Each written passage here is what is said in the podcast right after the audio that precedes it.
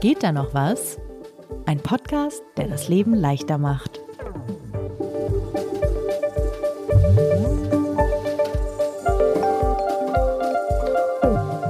Angenommen, wir wären auf dem Flohmarkt und ich hätte da so einen Stand, Antiquitäten und Was für Antiquitäten? Schränke, Gläser, das ist doch egal. Ich will mich Und ich verkaufe einen wunderschönen Tisch, aber zu einem viel zu hohen Preis. Und du kommst vorbei, Rose, so. Hättest du ein Problem damit, mit mir über diesen Preis zu verhandeln? Sofort, sofort. Wirklich? Ich bin super schlecht darin. Also ich finde, Flohmarkt ist, ist so eine Sache, weil da kannst du zumindest einen Fünfer mitbringen und das ist dann alles, was du hast. Und dann kannst du halt sagen, sorry, ich habe nur fünf. Mhm. Und Das ist schon mal so ein eine Trick, Art, ist ja gelogen. das Würde ich ist sagen, passive nee, würde Verhandlung. ich sagen, entschuldigen Sie mal, bitte, das glauben Sie doch selbst nicht. Aber ich kann das nicht, also wenn ich mehr Geld als fünf dabei habe, dann kann ich auch nicht lügen und dann Ach so, bin okay. ich, also ich muss mich wirklich eingrenzen, indem ich einfach zu wenig Geld mitnehme. Und dann, genau, habe ich diese Art passive Verhandlung, wo ich einfach keine Wahl habe. Aber verhandelst du gerne äh, und bewusst und, und macht dir das Spaß? Nein, ich bin super schlecht darin. Also ich, ich könnte ja das beste Vorstellungsgespräch ever haben und die Leute würden mir sagen, ja, Rose, wir finden dich super, wir sind bereit, dir als Gehalt zwei Taschentücher und eine halbgetrunkene Dose Cola Light anbieten jeden Und du würdest Monat. sagen, okay, okay, so, okay. Fantastisch, Ja, vielen Dank. ja, das super. ist super. Ich bin dabei. Okay. Das ist so schlimm. Ich hatte einmal ein Jobangebot, wo sie gesagt haben, Rose, pass auf, wir haben im Angebot so ein paar extra 1000 Euro rangeschrieben, weil wir einfach so schlechtes Gewissen hatten, dir das zu bezahlen, was du eigentlich akzeptiert hast. Also, das ist so krass, das habe ich noch nie erlebt. Ich brauche Tipps. Bekommst du. Denn ich hätte gedacht, wir, wir beschäftigen uns in dieser Folge mal mit dem sehr, sehr großen Thema Verhandeln. Optimal. Ja, ich habe in letzter Zeit häufiger darüber nachgedacht. Das kam dadurch, dass ich mal eher zufällig auch einen anderen Podcast gehört habe. Es gibt die schöne Buchreihe, ist das ja eigentlich A Very Short Introduction to. Und es gibt es auch übers Verhandeln. Obwohl es nur zehn Minuten war, habe ich gedacht, ja, man müsste mal sich damit mal theoretisch beschäftigen. Hab Freunde, die Wohnungen gekauft haben, verhandeln mussten. Und wenn man so über sein eigenes tägliches Leben reflektiert, ist man doch erstaunlich oft dabei, mit jemand anderes, einer anderen Partei, über XYZ zu verhandeln. Das Geht dir stimmt. wahrscheinlich ähnlich. Bist du gut darin dann? Also macht es dir Spaß? Ich überlege gerade, ob mir das liegt, jetzt wo ich so ein bisschen Wissen mir angeeignet habe. Vielleicht ziehen wir zum Schluss ein Fazit und gleichen dann nochmal ab. Okay. Wir müssen uns aber unbedingt vorstellen, das vergessen wir sonst wieder. Wer bist du? Wer bin ich? Keine Ahnung. Ich bin Rose Tremlett. Ich bin in der Entwicklungsredaktion bei Zeit Online und schreibe die wöchentliche Kolumne Frag Rose für Zeit am Wochenende.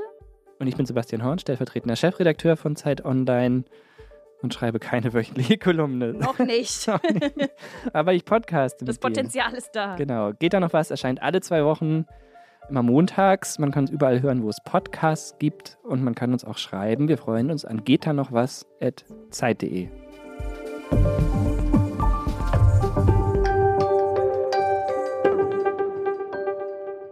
So, steigen wir ein, oder? Was für eine Person hast du für diese Folge gefunden? Gibt es so professionelle Verhandlungsexperten, Coaches und so bestimmt? Gibt es auf jeden Fall. Es gibt Ja. auch ein, also du kannst, glaube ich, Bücherregale mit Literatur füllen, damit Mhm. es, ist, es ist riesig und auch wirklich faszinierend. Ich habe mich aber daran erinnert, dass ich vor einigen Jahren mal jemanden kennengelernt habe, der vermutlich einer der weltweit bekanntesten, renommiertesten, besten Verhandler, Verhandlungsberater ist, nämlich Matthias Schranner. Matthias wurde von der Polizei ausgebildet und dem FBI für besonders Uh. schwierige Verhandlungen, Geiselnahmen, so die großen Konfliktthemen, die es halt bei der Polizei gibt. Und hat mir dann erzählt, dass er gemerkt hat, dass dieselben Fähigkeiten, die er da gelernt hat, in der Wirtschaft und in der Politik oft fehlen, aber dass es natürlich da auch um riesige Verhandlungen geht, Firmenübernahmen, Koalitionsverhandlungen, was auch immer so anfällt. Und hat dann eine ziemlich erfolgreiche Karriere gestartet als Berater für Politik und Wirtschaft. Dozent in dem Bereich, mehrere Bücher geschrieben. Man kann sich, glaube ich, stundenlang, tagelang mit ihm unterhalten. Es gibt auch bei der Zeitakademie, das ist so ein Angebot, wo man Online-Vorlesungen sich anschauen kann. Da hat er auch welche gehalten. Und da habe ich ihm einfach ähm, eine E-Mail geschrieben, habe ihn gefragt, ob er nicht Lust hätte, mit mir zu sprechen. Er hat zum Beispiel auch in Lützerath mit den zwei Aktivisten verhandelt, die sich da in dem Tunnel verschanzt hatten. Hat äh, dazu beigetragen, dass sie den Tunnel dann am Ende unversehrt verlassen haben. Krass. Ja, Okay. Und du so, haben Sie Lust auf eine 30-minütigen Interview? Und er so, 25 Minuten. Und du so, 27 Minuten. Und er so, Äh, 28. Ich habe schon, schon mehrfach, mehrfach gesagt, dass ich weiß, dass das alles wirklich nur die Oberfläche dessen äh, was man sagen kann. Und er hat auch im Laufe des Gesprächs einmal gesagt, selbst er mit, ich weiß nicht wie viele Jahrzehnten Erfahrung, entdeckt immer noch was Neues. Und jedes Mal, wenn man glaubt, man hätte Verhandeln verstanden, kommt noch wieder eine neue Erkenntnis. Weil es einfach, glaube ich, so ein facettenreiches Thema ist, was irgendwie so das Zwischenmenschliche so wahnsinnig berührt. Oh, jetzt bin ich wirklich gespannt. Ja, das war jetzt ein, genau, die Erwartungen sind hoch. Ich habe als erstes ihn mal gefragt, wie er eine Verhandlung definieren würde. Also wie kann man das abgrenzen überhaupt von, weiß ich nicht, einem Streit, Diskussion, einfache Entscheidung, ich sag dir, was du zu tun hast. Und mm. das war hm. seine Antwort.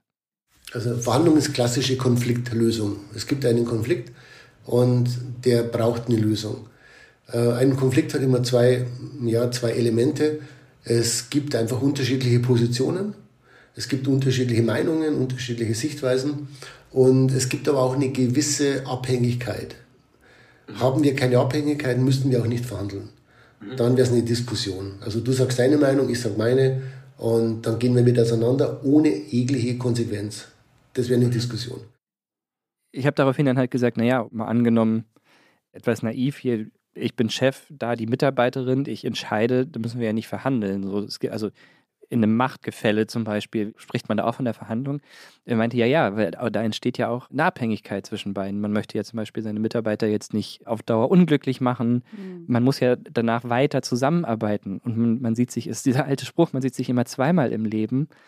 Und wenn man darüber reflektiert, ja, das stimmt schon. Also es gibt fast immer irgendeine Form von Abhängigkeiten, die dafür sorgt, dass man eben nicht einfach wieder auseinandergehen kann und dem Konflikt aus dem Weg gehen kann. Also man verhandelt quasi auch gleichzeitig seine Beziehung irgendwie.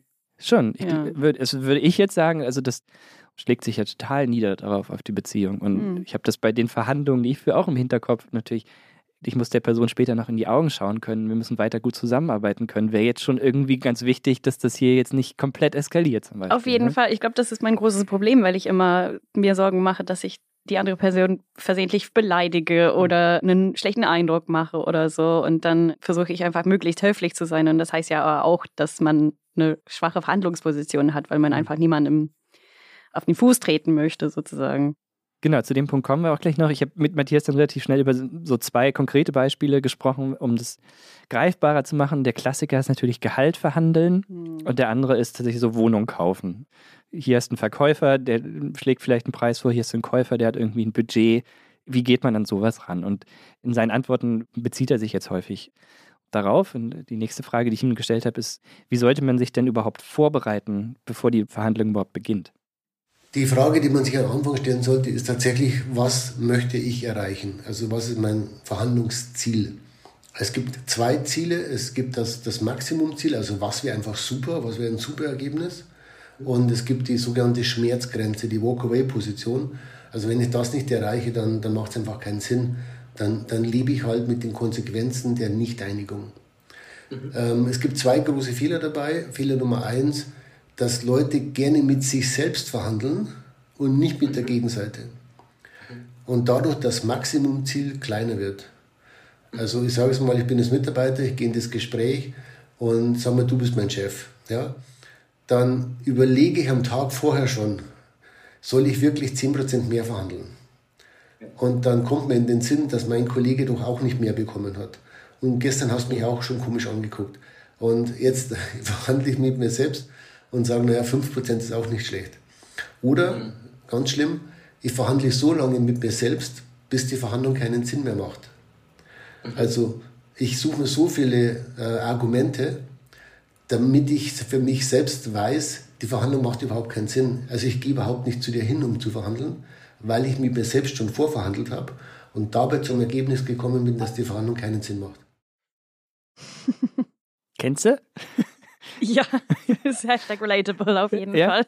Hey, total. Ich habe mich super ertappt gefühlt. Ja. Dieses Gespräch führt man quasi in seinem eigenen Kopf am Vorabend schon und ja, genau, präsentiert schon den Kompromiss.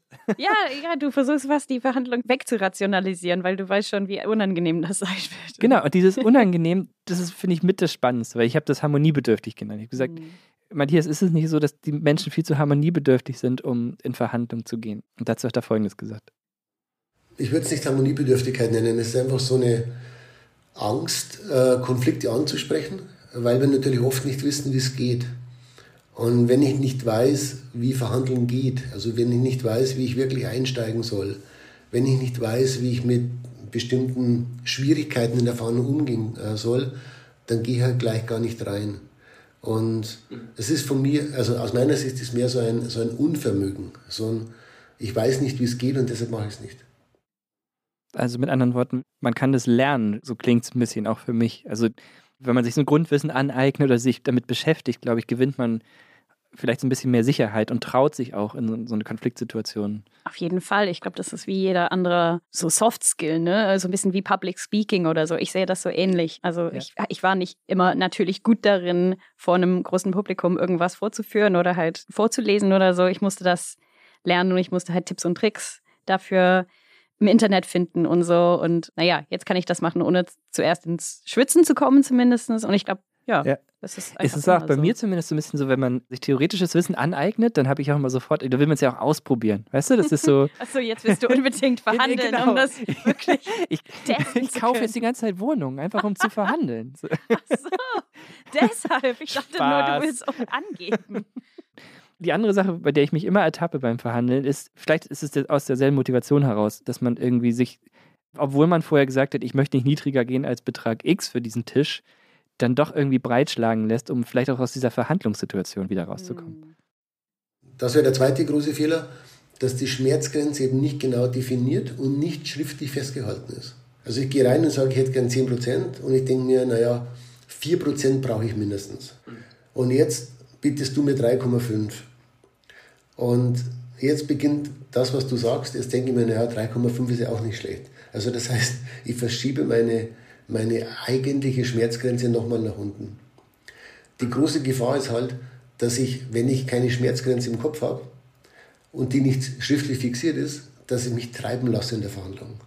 Also du sagst da dann, Matthias, du fühlst dich doch wohl bei uns. Dann sage ich ja. Dann sage ich, du glaubst doch an das Unternehmen. Dann sage ich ja. Weißt du?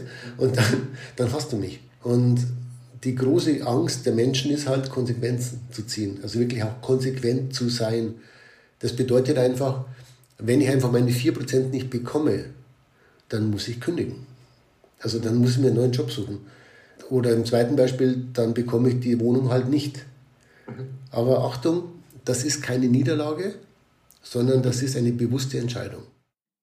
Ich glaube, das geht vielen Menschen so. Hat auch Matthias dann später noch gesagt, dass das als Niederlage empfinden, wenn man quasi ergebnislos aus einer Verhandlung rausgeht und die eigene Grenze überschritten wurde. Man sagt, nee, sorry, kann ich nicht machen. Ja, auf jeden Fall. Ich glaube, mittlerweile ist Verhandlung auch so eine Art Erfolgszeichen. So, mhm. wenn du, wenn du erfolgreich bist im Leben, dann bist du gut im Verhandeln. So dann Donald bist du, Trump. Donald Trump, genau. So. du, The du art of the deal. Richtig. Oder so Alec Baldwin in 30 Rock, so diese, mhm. diese super maskuline Menschen, die einfach Stimmt, reingehen das, und sagen, ja, ich kriege ja. genau das, was ich ja, haben will. Ja, nee, total. Dann ging es halt weiter. Wir sind ja theoretisch immer noch in, dem, in den Vorbereitungen, den gedanklichen. Die Frage ist jetzt, wie verhandle ich denn jetzt eigentlich? In welchen Phasen findet das statt? Genau, es gibt äh, mehrere Phasen. Also die, die Vorbereitung der Verhandlung, eben die Zieldefinition. Das zweite Element der, der Vorbereitung ist die Strategie, wo Menschen komplett überfordert sind. Also strategisches statt intuitives Verhandeln. Also eine Strategie wäre zum Beispiel, baue ich am Anfang Druck auf. Oder biete ich am Anfang Kooperation an. Oder spiele ich erstmal auf Zeit. Also das sind strategische Ansätze, wo die meisten Menschen einfach wirklich schlichtweg keine Ahnung haben. Mhm. Und dann brauche ich die Taktik der Verhandlung. Also wann verhandle ich? Wer soll dabei sein? Vormittags, nachmittags, eine halbe Stunde oder eine Stunde. Also das sind so taktische Elemente. Also was tue ich dann in der Verhandlung? Das ist die Vorbereitung. Ziel, Strategie, Taktik. Mhm. Die zweite Phase ist der, der Einstieg in die Verhandlung. Also wie steige ich ein? Was sage ich am Anfang? Wer sagt die Zahl als erstes? So. Ja. Dann die dritte, die dritte Phase ist dann dieses, wann sage ich dann, was ich will und wie lehne ich die Forderung der Gegenseite ab.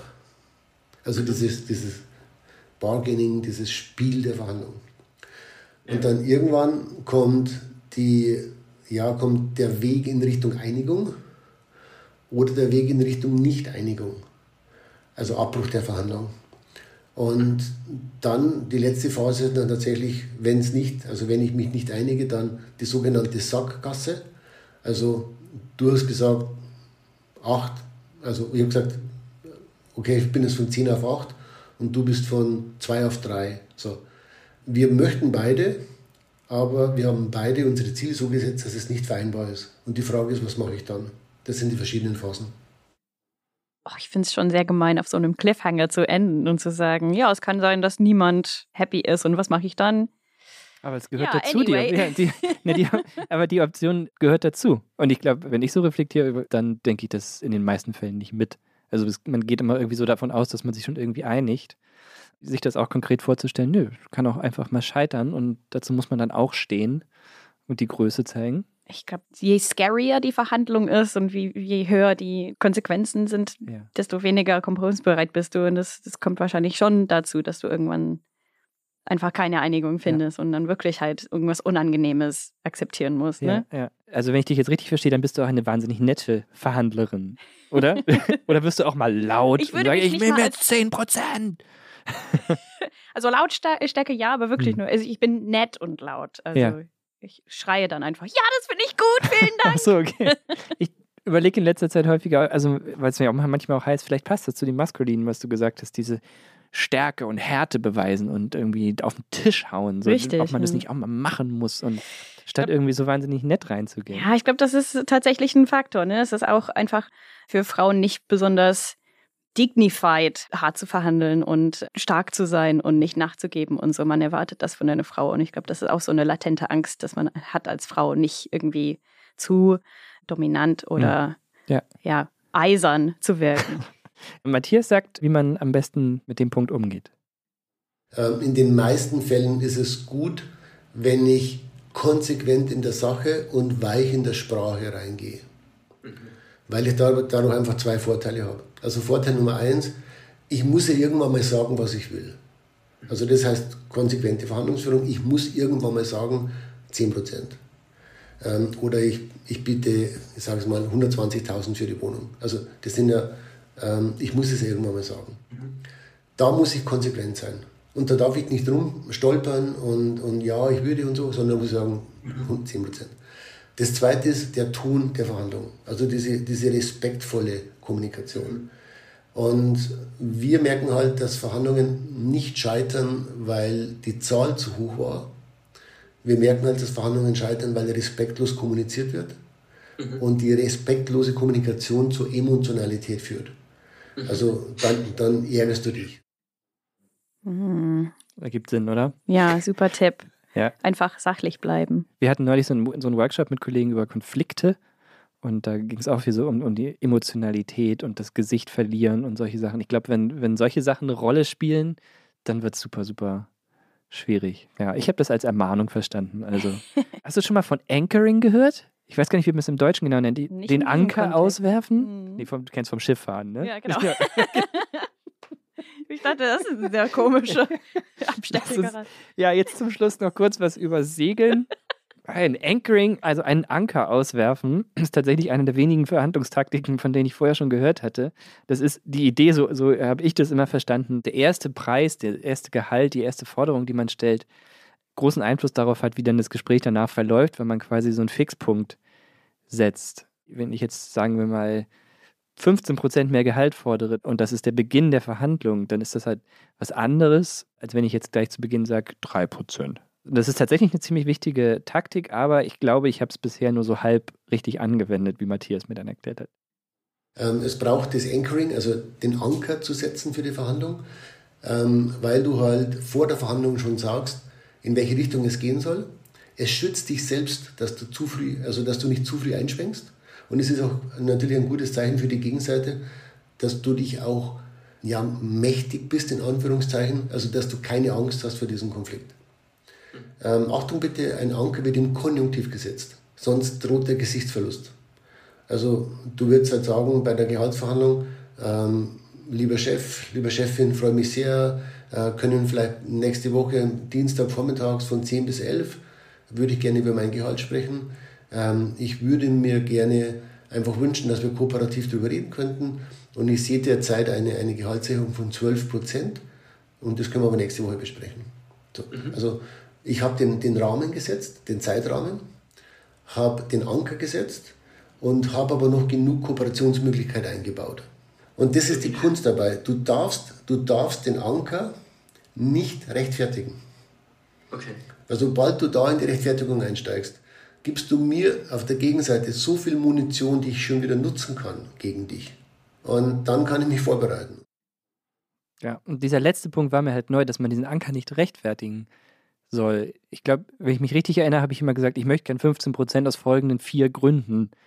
Auf jeden Fall, das mache ich auch. Ja, ja und ich dachte, das ist ja gut, weil du Argumente lieferst. Und Matthias Schreiner sagt, nee, nee, nee, das ist halt, machst du einen Fehler, weil du halt irgendwie so eine Angriffsfläche damit aufbaust mhm. und gleich irgendwie Argumente, mit, mit denen die Gegenseite dann was anfangen kann. Also es ist tatsächlich einfach so sagen, so, ich könnte mir 15 Prozent vorstellen als freundlicher erster Aufschlag, ohne erstmal zu sagen, warum, wenn ich ihn da richtig verstanden habe. Es gibt von diesen Taktiken, glaube ich, irgendwie unendlich viele, die man jetzt auch noch alle nachlesen könnte, studieren könnte.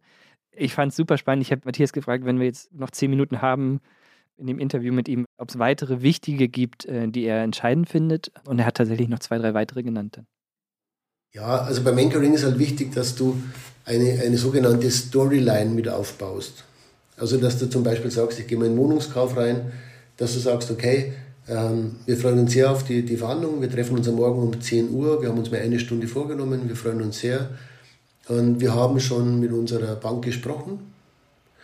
Die sieht einen Preis von so und so als realistisch. Also ich baue mir eine sogenannte höhere Instanz auf, die Bank. Ja, und dass, dass ich dadurch den Anker noch glaubwürdiger mache, aber Achtung, ohne ihn zu begründen. Ist was anderes. Storyline ist ein bisschen so unsichtbar. Äh, begründen ist wäre sehr konkret. Also wenn ich zu dir sage, naja, ich habe mit der Bank schon gesprochen und der, der, der, der Max Meyer, das ist der, der Sachbearbeiter, der hat gesagt. Dann denkst du, dann rufe ich den Meier an, weißt du? Also, ja. äh, also es, ein Anker ist dazu da, die gegnerische Seite in die richtige Richtung zu bewegen, ohne tatsächlich zu fest und zu oder zu, zu klar, zu detailliert zu sein. Hm, eine Geschichte erzählen im Prinzip. Ja, aber da ist halt eine Nuance drin. Ne? Also mhm. es muss halt eine Geschichte sein, wo du einfach so ein bisschen Stärkung hinter dir hast, aber nicht, dass du deinen Anker gerechtfertigst oder so, sondern einfach sagst, ja, ach, mein Mann oder mein, mein Banker oder wer auch immer hat gesagt, ja. wir können hier, wir haben hier wirklich keinen Spielraum und ja, und dann hast du irgendwas, was du so ein bisschen festhältst. Ja, ich merke, du, du entwickelst da jetzt aber auch schon so eine Verhandlungslust gerade. ich fühle mich schon bereit, eine Wohnung zu kaufen. Ja, wir haben noch ein paar mehr Tipps für dich. Pass auf. Also vielleicht in, in Kurzform Nummer eins, es braucht einen Zeitrahmen, immer. Also äh, ich würde gerne mit Ihnen am Montag von 10 bis 11 Uhr folgenden Punkt besprechen.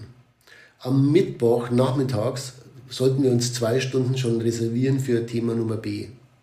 Wozu führt das am Freitag? Also ich baue einen Zeitrahmen auf. Das ist Nummer eins, brauche ich unbedingt.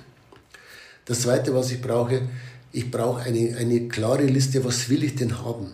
Also wir nennen das eine Forderungsliste. Welche Forderungen würde ich denn, also sind einfach für mich wichtig. Ja? Mhm. Ähm, also ich sage es mal bei der Gehaltsverhandlung, die du angesprochen hast, ähm, 10% mehr, mehr Verantwortung, ähm, mehr Weiterbildung, mehr Homeoffice, was auch immer. Also ich habe mehr Forderungen dann dabei. Und das Dritte ist natürlich, wer verhandelt. Also gut, Gehaltsverhandlungen muss ich selbst führen, aber bei, bei, gerade bei Businessverhandlungen ist immer die Frage, wer sollte tatsächlich am Verhandlungstisch sitzen? Also wer, wer hat tatsächlich die beste Ausgangsposition für diesen Konflikt?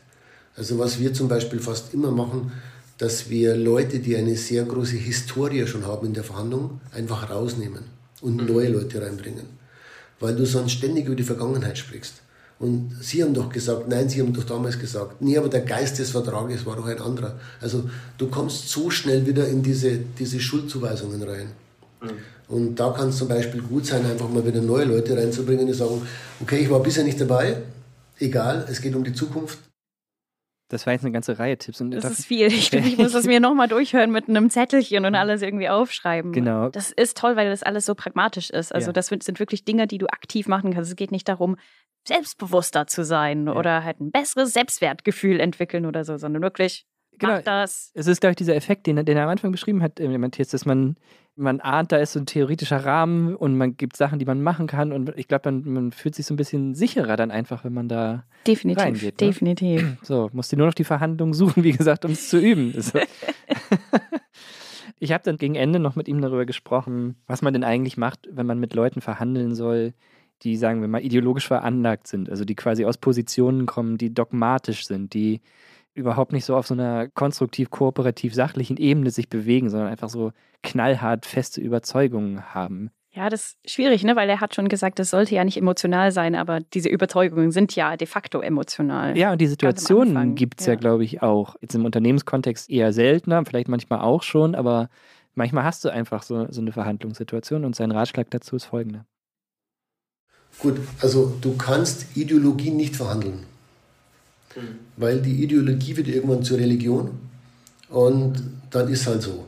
Ja, also die Leute sagen dann Sätze wie Tatsache ist doch, äh, Fakt ist doch, äh, oder wie wir alle wissen. Ja, also mhm. was die machen, die nehmen eine subjektive Sichtweise und machen diese subjektive Sichtweise zur objektiven Wahrheit. Ja. So, die Frage ist, was mache ich jetzt? Was du nicht machen kannst, gleich vorneweg, du kannst die nicht überzeugen, dass die falsch liegen. Das geht nicht.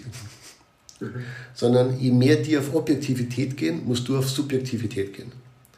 Also die sagen, Tatsache ist doch, redaktionell sieht so aus. Dann musst du sagen, okay, vielen Dank, ich glaube, das ist ganz wichtig. Das ist eine wichtige Sichtweise, wir haben eine andere Sichtweise. Also mhm. wenn die behaupten, sie haben die Wahrheit, musst du sagen, es gibt Sichtweisen. Mhm. Ähm, das Zweite ist, du darfst nicht versuchen, die zu überzeugen, im Sinne von, erst verstehen sie doch. Mhm. Ähm, wir haben doch letztes Mal gesagt, wir haben doch einen Vertrag gucken Sie doch mal, das ist doch protokolliert. Ja, also dadurch kommt eine extreme Emotionalität rein. Mhm. Sondern einfach sagen, okay, äh, Sie haben Ihre Sichtweise, wir haben unsere Sichtweise. Was haben wir gemeinsam hier? Wir wollen den besten Weg fürs Unternehmen finden. Mhm. So, also ich gehe auf die Gemeinsamkeit und komme dann mit der nächsten Forderung. Also mhm. könnten wir beide uns vorstellen. Und jetzt mache ich ganz normal weiter. Ja, ähm, was ich nicht machen darf, ich darf nicht versuchen, Recht zu haben. Das ist das Schlimmste. Weil dann Recht haben gegen Recht haben, peng, dann explodiert es. Das habe ich erlebt. Ja, auch eine gute Überschrift vielleicht für diese Folge. Peng, dann explodiert. Peng, na gut. Ja. I like it, ja. ja das ist ja, super für SEO, glaube ich. Bei der Antwort habe ich gemerkt, das hat ja auch so viel mit Rhetorik zu tun. Mm. Also legt ja teilweise jedes Wort dann auf die Waagschale, wie es so schön heißt. Und das muss im Konjunktiv formuliert sein. Und das ist, glaube ich, eine Sache auch von Erfahrung dann am Ende. Ja, super. Und ich muss das jetzt alles in meiner Zweitsprache machen. Ja. Also Ach, toll. Gar kein Problem für dich. Kannst du dich an eine Verhandlung erinnern, wo du am Ende richtig zufrieden warst, wo du dachtest, so, das ist gut gelaufen und wo vielleicht auch die Gegenseite gesagt hat, das war jetzt gut? Nein.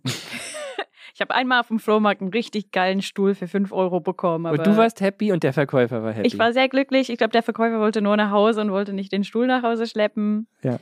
Aber letztendlich war das wieder so dieses passive, ich habe wirklich nur 5 Euro dabei. Endlich ist es vorbei. Achso, so. genau. Darf ich bitte den Stuhl haben? Ja. Um mit was Schönem zu enden, letzter O-Ton jetzt nochmal. Was ist ein gutes Ergebnis einer Verhandlung? Ist das überhaupt möglich? Das ist ja das Ziel auch. Also das Ziel der Verhandlung ist ja, dass man glaubt, was rausgeholt zu haben. also nicht tatsächlich, sondern glaubt. Und Verhandlungspartner sind dann zufrieden, wenn sie etwas geschafft haben, was sie nicht für möglich gehalten haben. Das heißt, ich muss die Verhandlung so schwer wie möglich machen am Anfang, um am Ende der Verhandlung das Gefühl zu erzeugen, es war doch was möglich. Mhm. Und das hat ein bisschen was Spielerisches auch. Also so ein bisschen die Verhandlung zu spielen. Und ich meine jetzt nicht manipulativ, ich meine, ich meine jetzt nicht irgendwelche Tricks, sondern ich meine damit, dass man einfach höher einsteigt um dann noch ein bisschen was hergeben zu können. Wir im deutschen Sprachraum haben das nicht so gerne. Also wir, wir sagen Sätze wie, wir sind doch nicht auf dem Bazar, das mhm. ist doch kein Kamelmarkt hier. Ja, also wir sind schnell in einer, in einer Wertung. Und verhandlungstechnisch ist es schon gut, wenn man ein bisschen spielt, also spielerisch herangeht. Und es gibt einfach Verhandlungsnationen, wie zum Beispiel in Holland, oder in China, Middle East, die spielen die Verhandlung, also die haben echt Spaß dabei. Und dann gibt es Leute wie wir, die Deutschen, wir sind sehr rechthaberisch. Ja.